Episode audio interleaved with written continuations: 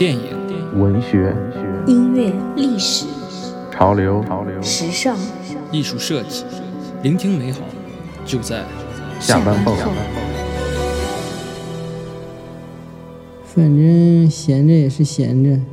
那就来听听呗。欢迎收听下班后，我是鲫鱼。然后今天的嘉宾是阿拉丁。啊，大家好，我是阿拉丁。多，我们今天话题其实是关于这个一个艺术家的，呃，叫做爱德华蒙克。我们为什么聊这个艺术家呢？因为最近上海啊，在上海这边有一个展览是关于这个爱德华蒙克。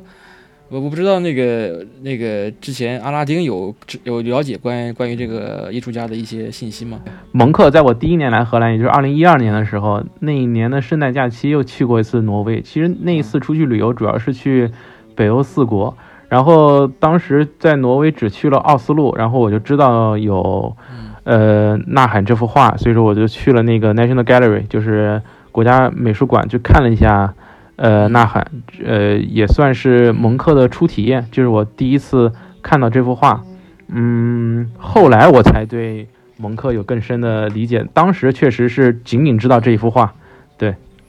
嗯，其实其实蒙克算是一个非常高产的画家，我这次去看了这个展览，我觉得印象蛮深刻的。他其实他不止他被人们所熟知的就是这幅叫做《呐喊》也叫做《尖叫》的这幅名画，你。包括大家就是说，微信上很常用的那个表情，就是那个两只手捂在捂在头上尖叫那个那个表情，其实也是来自于这个《呐喊》这幅画的。但是其实蒙克这个这个人其实是非常高产的，他这一辈子，呃，活到八十一岁高龄吧，然后一共画的油画大概是一千二百幅，嗯，素描就有四千五百幅，版画就有一千八百幅。然后雕塑还有六件，我觉得其实是一个非常高产的作家。但是呢，基本上在世上也就是《呐喊》这一幅作品被被人们所熟知。而且其实《呐喊》有四幅作品，对，《呐喊》是有四幅的，对，啊。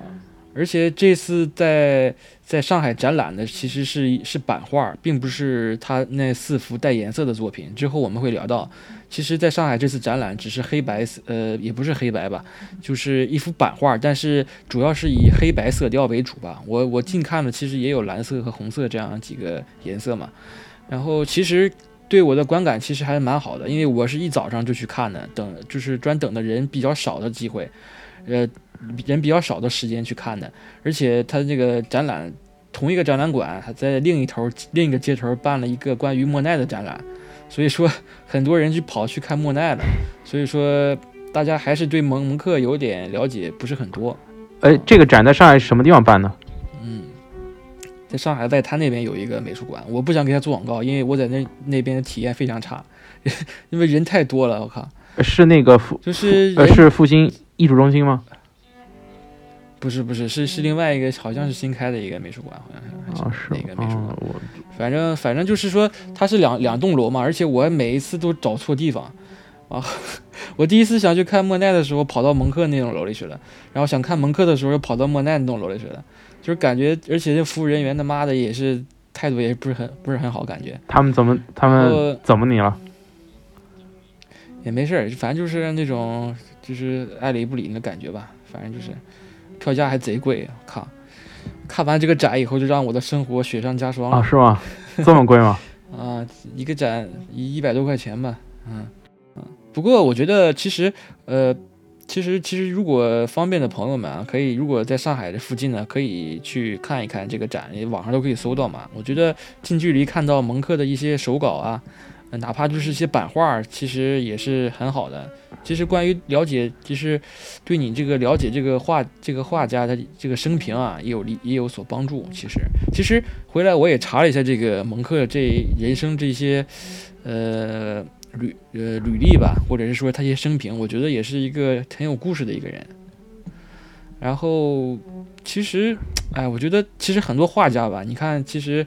比如像你们荷兰的梵高。哎，对吧？还有这个，还有还有法国的高更，其实都是有一些，就是其实他们的故事性大，呃，跟他们的画作一样，都是很具有这种，呃，大众这种聚焦的这种，呃，比较戏剧性的这样一些，呃，坎坷吧。你比如说梵高割耳朵，高更这种，呃，特别有感觉又有点性癖的这种感觉，还有这种那个意大利的当年的意大利的那些卡拉瓦乔画家。那个画家也是酗酒打架，还有这个美国的那个波洛克嗯，也是这个脾气很火爆，最后就是出了车祸死的嘛，对对对也是，酒驾。然后，其实我们看看蒙克这个人，其实我觉得他的画作，呃，被归为这个表现主义，跟他这个人的性格和他的经历是很有很大的原因。其实我觉得蒙克其实这一辈子活得挺痛苦的。我看他这个，我看他这个生平上，网上也写了嘛，就是感觉他自己对自己这个人生的这个归纳，就是这个感觉自己一直活的，就是说，他说病魔、疯狂和死亡是围绕我摇篮的天使，并且持续的陪伴了我的一生。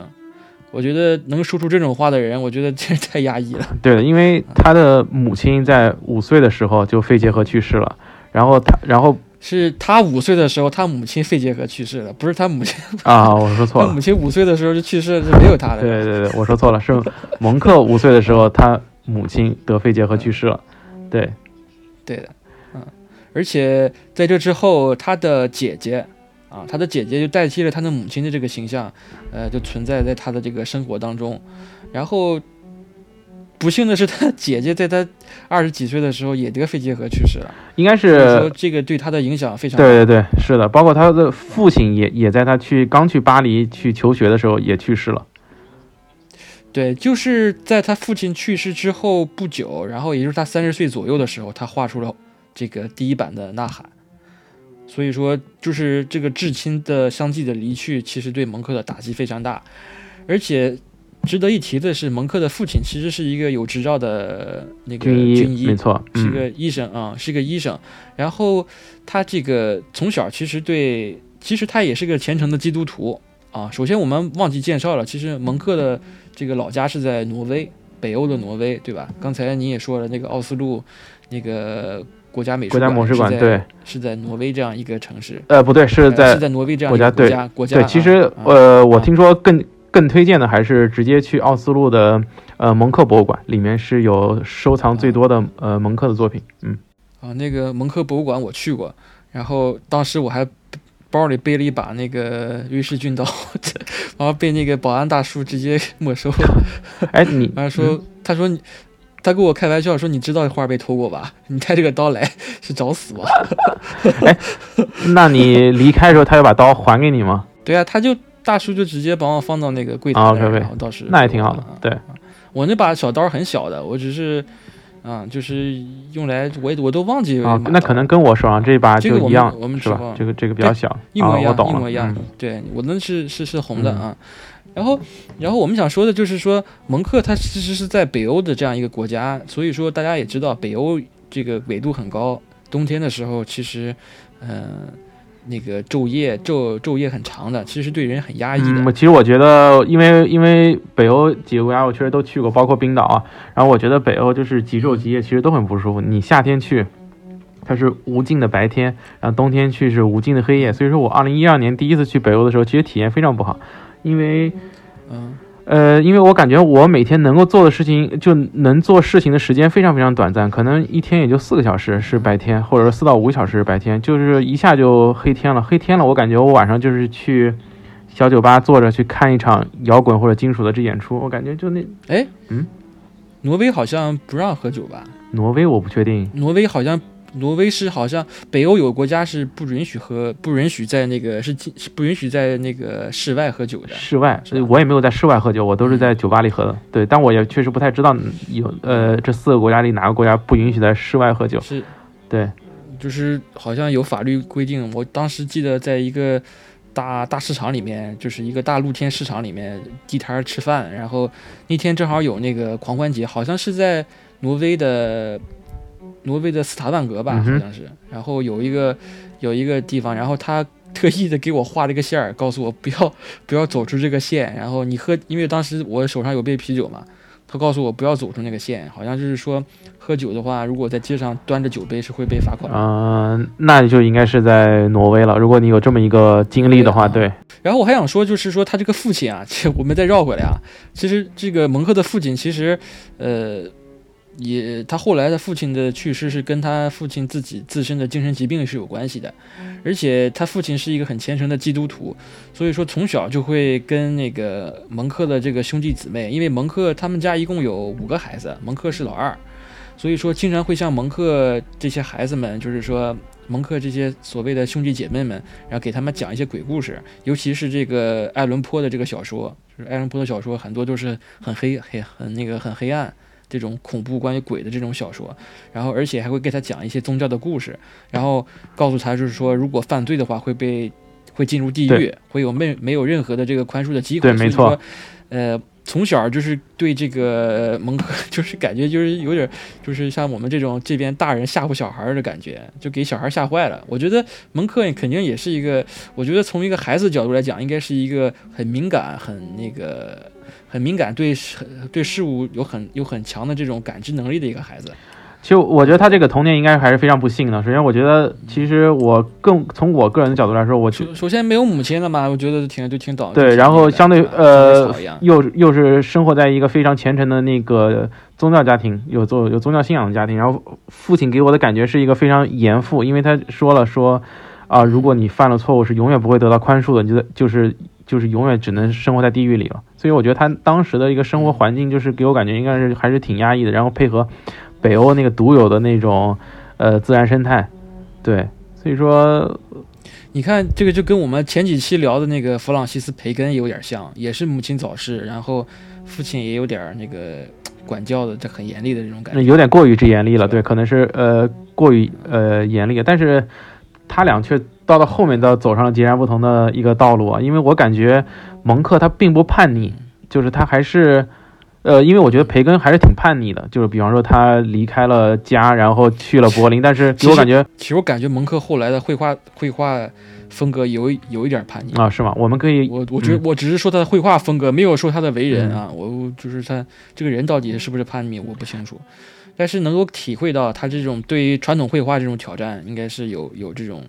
叛逆的在这存在的。啊而且而且而且这个他的父亲精神病发作了，然后他其实有一个很小的妹妹，也是在小的时候发现了有精神病，所以说他这个家族感觉有点被诅咒的意思，就是确实有精神病史，而且在蒙克的呃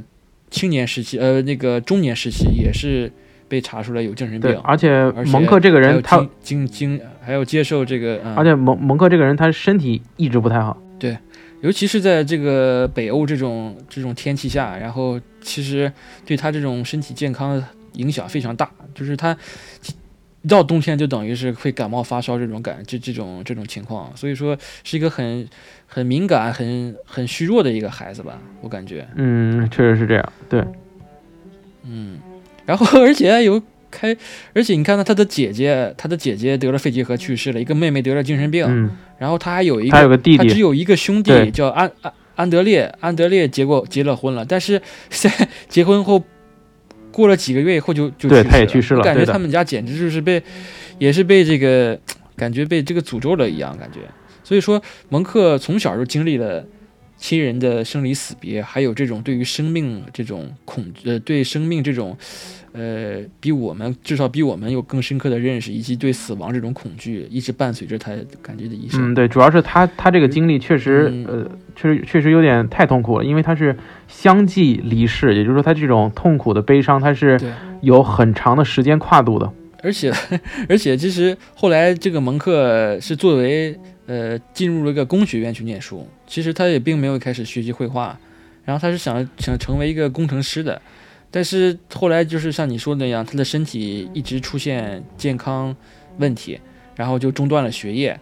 然后就是一八八零年吧。啊，首先我们说这个蒙克其实是他是一一八六三年生的人啊，大家对他这个生平可以有点了解啊，他是嗯，上上个世纪的人，十十九世纪的人啊。然后就是为了，呃，后来他就是说中断了学业，放弃成为一个工程师这样一个呃职业的呃以后呢，他就是说成为他想成为，他就开始立志想成为一个画家，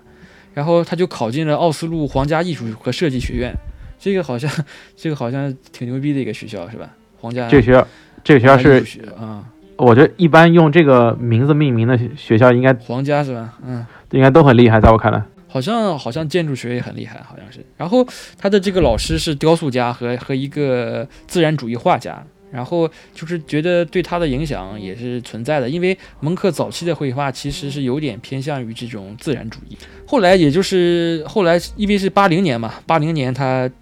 这个气功学学艺是吧，就开始学习这个艺术了。然后后来他八五年，也就过了五年之后呢，他就是去了巴黎。巴黎就是那个时期的，一八八五年的巴黎，和现在的巴黎不一样，是吧？你听说巴黎是不是 最近是不是也是很很那个？因为新冠闹的，是不是也不是也不是很太平？呃，巴黎确实是整个法国，它这整体的状况都不太好。法国应该是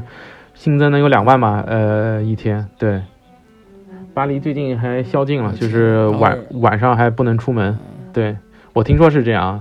对。如果说是有在巴黎生活的朋友，可以给我们补充一下这方面的信息。它到底这个政策有多么的严格？就是从几点开始就不能出门了？因为在我印象中，“宵禁”这个词，我第一次知道是我在看那个《V 字仇杀队》里，他讲是伦敦晚上嗯宵禁。所以说这个我没有想到，就是在现代社会，就是二零二零年的时候，也会出现这样的一件事情。我觉得还挺迷幻的，对。而且我有时候就在想，就是执法和立法它这个事情啊，就是说他现在立法了，呃，宵禁，但是我不知道就是在巴黎这个执法是什么一个力度，就是就是说，哦，我规定，假设规定晚上十点钟不能出门，但是如果我出门是有人会管吗？有就有人会抓吗？或者说在路上到底是一副什么样场景？就真的没有完完全路上就没有人吗？其实我也不太知道。但是如果有在巴黎生活的朋友，其实可以跟我们说一下这个这个事情。OK，这是两千两千两千。二零二零年的巴黎啊，但是，一八八五年的巴黎其实是一个非常汇聚了世界上非常有名的艺术家的一个地方。你包括那个时候应该是有莫奈吧，就是有印象派正是那个开始发挥自己的这个专长的时候。后来又有了这个后印象派，也就是大家所熟知的梵高和这个高更。然后，如果喜欢听喜欢听高更的故事的话，可以听我们这个前期的这个电台，有关于有三期很长的节目，关于这个高更这个野宴史啊，大家可以看看我们往期节目。然后，这个蒙克其实在巴黎对他的影响就已经是开始偏向，我看他有一幅画，其实很像这个呃后印象后呃后印后期的印象派作品，其实他有一点往这个朝这个方向发展了。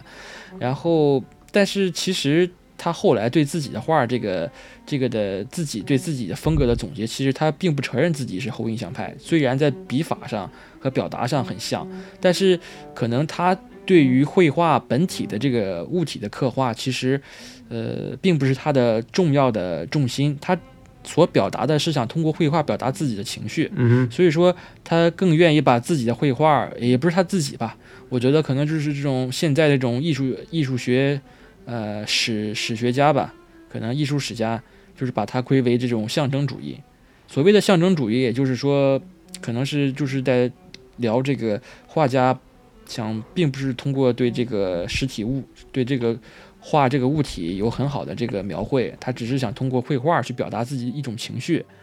我觉得这就是，嗯，就是这种象征主义这样一个核心吧。你包括你像后来的这种新艺术运动里面这个。这个奥地利的这个埃贡·席勒，嗯其实也是，这是散人非常，席勒，这是散人非常喜欢的一个画家。这个我知道。这这这个到时候，到时候我们可以跟散人聊聊他的叔叔席勒，就是那个做 烤呃烤生蚝的席勒，在船上。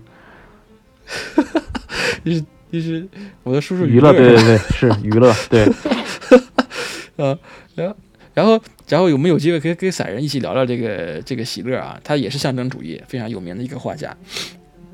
然后蒙克就是在巴黎这段时间，其实他就是受了很多这个印象派的影响吧。然后后来他又去了柏林，然后他就是在柏林成为了一个呃，参加了许多社交圈儿，呃，跟好多这种作家、呃，艺术评论家啊，还有这种艺术家一起在一起交流，对他的影响是很大的。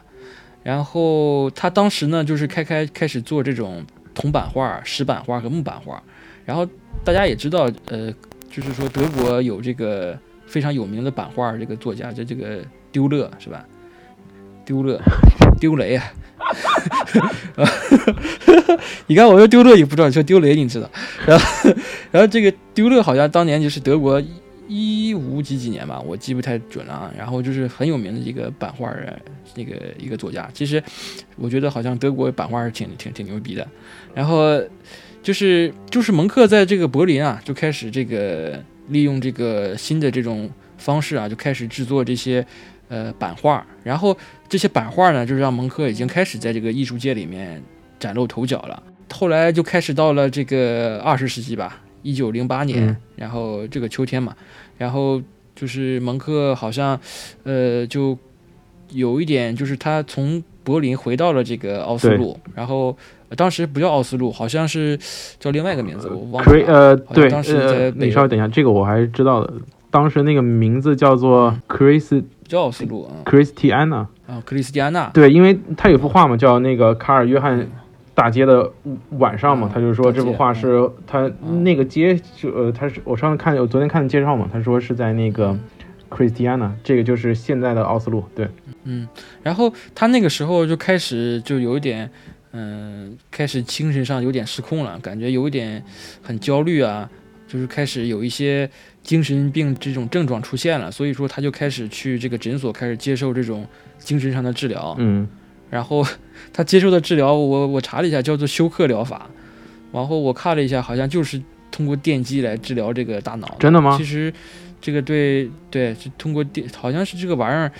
对人身体伤害挺大的，有些国家已经开始明令禁止了。嗯你包括它会，它就是说它它的后遗症会让人导致骨折，或者是把牙齿给咬碎。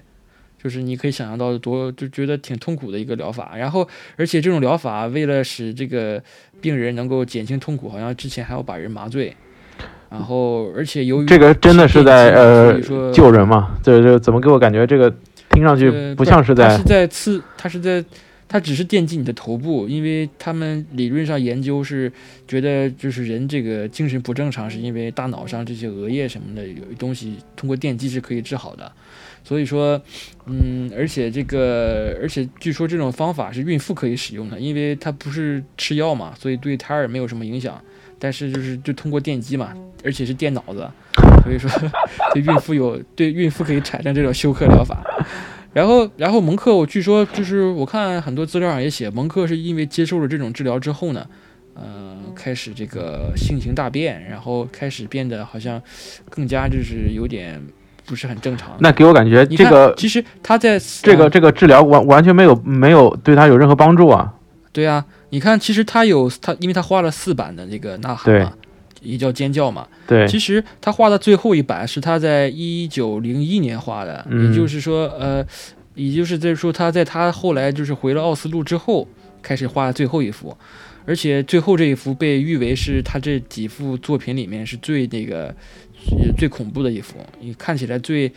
最惊悚的一幅，所以说他回在。呃，柏林和这个巴黎待完之后，回到奥斯陆之后呢，反而对他的绘画的影响 会产生了更更加深远的影响。呃所以说，感觉回到了故乡以后更加接地气 更加接地气。而且，对，而且而且更值得一提是，其实这个作为一个挪威人啊，一个现在被印在挪威这个一千对，一千面值货币上的这样一个神一样的男人，就是艺术家。然后你想想，一千一千块钱的一千块钱的克朗的这样一个挪威硬币，好像是十比七吧？好像是。我其实不太知道它这个汇率了，对我我我记不住了。好像好像是十比七，然后我觉得跟人民币当年好像挺接近的。然后一千块钱其实等于七百块钱吧，其实面值也蛮大的了。嗯，然后，嗯、然后就就这样一个人，然后他其实是一个挪威的国宝级人物，然后 竟然是德国的表现主义奠基人，对，没错。我也是我也是他妈服了，呃，然后呃，然后然后这个，哎，你你但是有一你点是啊，就是你刚才说到他不是画了四幅呐喊吗？他那他是其中的哪一幅在那个苏富比被拍走了？他的第三幅第三幅在第三幅用那个呃，不是，我想想啊，是我看啊，是他的他有一幅呃，因为他画了四幅作品嘛，四幅作品的话，有两幅作品被偷过，对，有两幅作品被偷过。呃，因为他有四四四种不同的这种画风，然后其实有五幅了，他因为有还有一幅那个是版画作品嘛，嗯然后它的它被苏富比卖了一点二亿的是那个粉彩木板画，是用粉彩画的，嗯他分别用这个，他三十他三十岁那年，一八九三年，三十岁那年是用油画画了一版，然后这幅画是在这个挪威的奥斯陆国家美术馆，然后这幅画当年被偷过，然后第二幅是一八九三年一笔蜡呃一版蜡笔画，这是我在那个蒙克那个蒙克美术馆看到的那幅，然后确实很糙啊，大家很多的怀疑其实就是个草稿，所以说当年就是没有被偷嘛。然后还有一幅就是粉彩木板画，这幅画是当年在苏富比纽约苏富比二零一二年啊对以一点二亿美元成交的，没错，而且这个这幅画最主要是这幅画底下有那个蒙克亲自印了一个印了一个那个一行德文，对，他写用德文写了一句：“我感到一声剧烈的呐喊穿破自然。”呃，而且这幅画的画框是蒙克自己亲手涂的漆，呃，但但但但是，其实这个事情我觉得也挺有意思的，就是说，你说一个挪威画家为什么要写写写一行德文呢？因为他他一直把柏林当做第二故乡。其实，其实嗯呃，对对，这里面还插一嘴啊，就是插一，就是说当年就是因为纳粹党执政嘛，对，然后因为他在柏林为什么离开呢？就是因为纳粹党执政开始呃边缘化这些所谓的表现主义画家，而且他的很多作品被这个当年因为在德国柏林展出嘛，然后被纳粹直接就没收掉了，然后这对蒙克也有很大的打击，而且德国直接把他这个把这个蒙克这一派的画家打为这个堕落艺术嘛，颓废艺术嘛。就等于是直接枪毙了这些人的所有的艺术成就，然后蒙克就就不得不又回到了挪威嘛。对，然后就这样一幅画儿，然后 就是被这个被这个呃被这个一点二亿买了，然后有人怀疑啊，现在就是是一个德国的咖啡大亨，就是类似于呃德国民族之光 这样一个卖咖啡的一个一个一个巨贾吧，他收藏在家里头了。嗯然后还有一幅画就是蛋彩画，他这幅画是你呃，这蛋幅蛋彩画也是在蒙科美术馆，然后这幅画后来也被偷了，然后这个一会儿我们再聊吧，一会儿再聊吧。然后我们还是聊回这个蒙克画关于这个绘画这样一个呃发展吧，就是他回到了，就是说他一九八零呃一九零八年回到了这个挪威奥斯陆，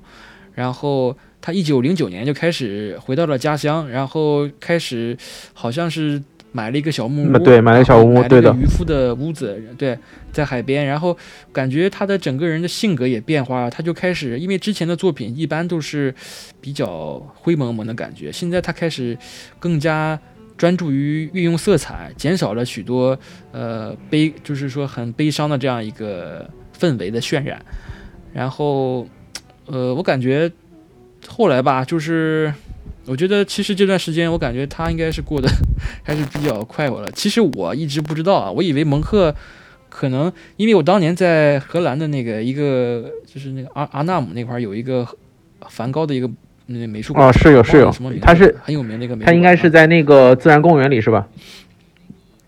对对公园里对对，是的，是的。那个地方这我也去过，对，嗯，他有嗯，当年他有一个展览是把梵高和蒙克的两个画，就是很相近的画放在一起展览。我觉得他其实在那一次把那个蒙克的画比作了后印象派。其实我去看了一下，其实画笔画风其实很像了，其实只不过就是感觉两个人整个是朝两个方向发展。一个感觉就是蒙克确实这个人感觉挺压抑的一个人，他的画看起来笔触虽然跟这个后现代呃后后印象这个感觉很像，但是你看梵高的这个劲儿使的，就感觉这整个人就是感觉是燃烧在一腔热血洒在这个画布上的感觉，完就感觉像一个向日葵一样，就是像怒放的花朵一样。但是你看蒙克的画，感觉就像是个黑洞一样，把你吸进去以后，就是一直沉下去的感觉，就是很丧的感觉，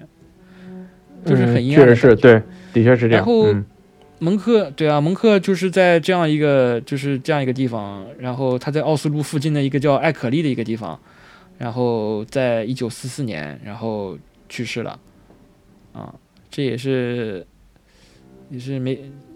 挺挺可惜的啊，没有赶没有赶上我们中华人民共和国建国，然后 然后这个，然后他就把这个，他把这个一生所有的这个他手上这些一千多幅油画，因为他有些作品还是扣在了德国嘛，然后对的，这些东西他就捐全部都捐给了这个呃蒙克美术馆，蒙克美术馆，对的，呃不，嗯，全部捐给了这个奥斯陆当局，然后因为这个事情，所以才建立了这建了呃，对，然后这对。对，先有鸡和蛋这个 一个问题，然后其实他有很多版画也收藏在一些酒店里头。其实，嗯、我觉得，嗯，觉得从整个一生来看吧，其实我一开始以为啊，我开始我印象里，故就是刻板印象里面，我一直感觉蒙克好像活了活了三十岁左右就挂了，其实人家活到八十八十多岁。对，其实我后来也是查了一个，看了这个展以后，最大的最大的收获就是哦，原来他活了这么久，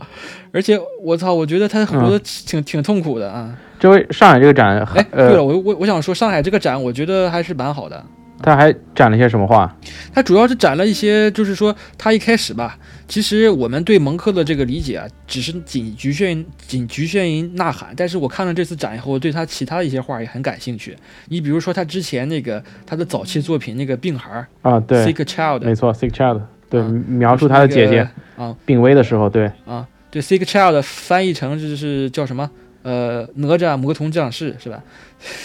嗯 你这个已经你已经跟不上大陆的主流文化了，我跟你讲，你很危险啊！呃，我感觉是的，因为我这个确实我我完全不知道这个是什么意思，你现在梗，现在现在梗都接不住了。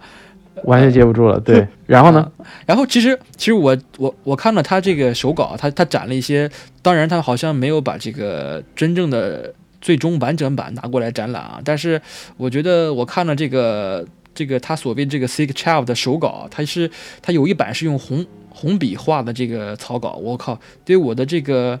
对我的印象非常的深刻，我挺喜欢这幅画的。首先，这幅画其实，呃，它是早于《呐喊》的，对，是的，而且这幅画其实是，啊、是他二十几岁的时候画的这幅画，而且是这幅画其实是才，呃，一开始让这个蒙克在这个画坛上开始这个崭露头角的，啊，而且这幅画主要表达的这个东西是什么呢？就是说，呃。呃，就是蒙克，大家刚才了解到这个，因为他早早年丧母啊，五岁的时候母亲就死掉了，然后去世了，然后只有他的姐姐一直照顾他，但是后来姐姐也过呃过世了，所以说他对他的姐姐的这个怀念是非常的呃发自内心的这样一个对失去姐姐这样一个事情事情非常的这个那个痛苦嘛，呃，然后有一次呢，就是因为他父亲是个医生嘛，然后他有一次跟他爸去那个呃一个一个一个一家。一家小孩家给一个小孩看看腿，一个小孩摔摔倒了，然后把腿摔坏了，然后他就去跟他爸一起去这家去看给这个小孩看病，然后他就发现这个小男孩的姐姐，然后当时是是大概十一岁左右吧，就是感觉非常心疼他的弟弟，然后就让他想到了他自己的姐姐，因为他那个时候姐姐已经去世了，嗯哼，然后他就央求这家也不算央求吧，他就是征求这个家长的同意，说能不能让你家的孩子给我做一个模特儿，对，然后他就把这个孩子经常带回去画画，然后这个孩子据说长得就是皮肤非常白，而且是红红头发，对，然后皮肤对皮肤白的，就是这个白到这个能看到血管嘛，就很病态的感觉嘛。所以说，呃，大家如果有机会可以看到这幅画，就是这个病孩对这幅画。其实他画了一个对。这个 child 画的就是一个红头发这个女孩穿的绿衣服，绿衣服，对，然后她家红的就是挺挺挺挺就是挺对比挺挺鲜艳的这样一个打扮啊，然后躺在病床上，对，确实他那幅画，对他确实，呃，那幅画那个病孩他的脸也是非常的白，呃，一头红对他的红色的长发，对，很绝望的感觉，对啊，那母亲旁边坐着很绝望的感觉嘛。然后这幅画，我觉得，我觉得当时，因为我看到的这幅画是这幅画，我觉得对我震撼，挺震撼的。然后就是还有一幅就是麦当娜是吧？叫圣魔翻译过来叫圣母这幅画啊。其实这幅画，这幅画其实好像也不是原作啊，我我记得好像也不是原作。然后就是这幅画其实跟当年的那个呐喊一起被偷了。对，就是当年那个盗贼，就是在这个贼贼逗儿，这是 二零零四年，就是蒙克就是美术馆，就是两个呃一群吧，一群蒙面的那个抢匪，那个 直接在八月二十二号这一天，然后直接跑到这个挪威这个这个这个蒙克美术馆里拿枪怼着这个管理员，然后直接就把 这个画给给拿走了。最搞笑的是，这几个人跑出去的时候被人在门口照上相了。大家可以搜一下这个照片，就是两个两个人捧着这两幅画，然后跑出去，有个人在开那个后备箱的车门，往准备往车门里车门车里面放画，嗯而且挺搞的，我看。哎，完然后这两幅画，嗯，但是但是既然都被人给拍到了，那为什么这两幅画是两年之后才追回来的？这肯定是有这个销赃链儿，那个车什么都扔掉了呀，肯定不会那个，因为他戴着头套啊。啊、那倒是，但我呃，但我还是觉得挺不可思议的，居然要花，居然就是没有当没有当场把他们给抓住，因为没有，嗯。不不不，没有没有没有没有没有没有没有当场，但是说一就是说隔了一年以后啊，这两个人是这几个人是被抓到了，但是当时候当时这几个人就是说招供的时候就说我们把画销毁了，这两幅画被我们烧了，然后当时就死不承认这两幅画被那个被藏起来了。对，然后过了两年呢以后呢，就是奥斯陆一直就是警方就是市政厅嘛，悬赏了二百多二百万克朗吧，然后去找这两幅画，然后过了两年嘛，零六年，然后这幅画就这两幅画被找到了，但是那个挪威警方是拒绝公布这里这这中的细节。而而且我听说那个呐喊也是因为这这几个盗贼当时好像由于保存不太妥善吧，因为它是这个淡彩画嘛，它导致它这个画底下有一部分那个有一些被被划伤或者是被蹭坏了，好像是。但是呢，有人就觉得这样可能是让这幅画好像是更值钱了。呃，更有一些传奇色彩嘛，对吧？嗯，就像之前那个蒙娜丽莎她也被嗯偷过嘛，对吧？对而且最搞笑的是，这个这个二二零零四年八月二十二号，八月二十号，当年其实蒙娜丽莎也是被盗过一次，啊，然后当年被盗的时间也是八月二十二号。其实我感觉这些盗贼其实是有一点有一些艺术底有蕴有，一些艺术上的这个隐喻，我感其实偷窃也是一种 艺术行为。啊，这个这是不对的啊，对偷偷艺术是不对的啊，八月二十二号，这是这是不对，的啊，我们要批判啊，这是开玩笑。啊，然后其实我们聊到这儿，接着再聊一下，其实蒙克的第第一幅这个这个第一幅这个呃呐喊其实也被偷过啊，就是这个油画版的这幅画被偷过，原因是在一九九四年二月十二号这一年，然后当时好像正是挪威开了一个冬奥会。然后，所以说，挪威国家美术馆就是你去的那个美术馆，没错，就将嗯呐喊就是转移到另外的一个展厅里面。但是呢，当时就是这帮人就在光天化日之下，四个人戴着头套，然后进去以后，直接把玻璃干碎了，然后剪断了那个挂着蒙克的这个这个画的这个钢丝。大家想想，九四年啊，已经九四年了，然后很多朋友们就是九零后才出生嘛，然后九四年了，其实那个时候其实有很多那个电影里面演的那个什么偷天陷阱，什么很多名画都是有什么呃压感呀、激光啊，各种那个先进设备啊，嗯，就是没有，都没有，直接只是一个钢，只是一个钢丝拴着这幅画，然后这帮人直接把钢丝一姐就拿走了，然后当场还留下了一个纸条，纸纸那个纸条上写着感谢简陋的安保工作，我去然，后然后这个然后过了三个月以后就被抓就被找回来了，反正是感觉挪威是挺奇葩的这样一个国家，然后 九四年被偷了一次，两千零四年又被偷了一次，然后直接一点儿不长教训，我感觉，哎，反正是。我觉得上海这次画展有一些，呃，布展，还有一些绘画，让我对蒙蒙克有这样一个更好的理解。我觉得挺推荐大家去看一看的。然后，而且大家可以明显感受到这个他的蒙克的后期的作品啊，就是之前我们说的他到挪威一八零九年之后的作品，对于这个色彩的运用更加呃鲜明，更加鲜明对也能也是能够在这个画展上能够看到的。而且有几幅作品，其实他的几幅作品其实我也挺喜欢的。虽然是手稿啊，并不是完成的作品，但是能够看到蒙克这样一个对于绘画过程这样一种表达，我觉得是一个很好的了解蒙克的一个机会。如果有喜欢的朋友，可以去看一看啊。然后我想说的就是差不多吧。然后还有就是说，我们可能在这里跟阿拉丁拿嘴聊话，可能有点让大家听得蒙头转向啊。所以说，我们就是在这儿侧重就讲一些画的八卦什么的。然后可能近期我们也会做一些小视频吧然后可能会发到平台上然后可能第一期就是关于蒙克的吧然后我也请大家关注吧到时候会跟大家就是说汇报的嗯好的好的。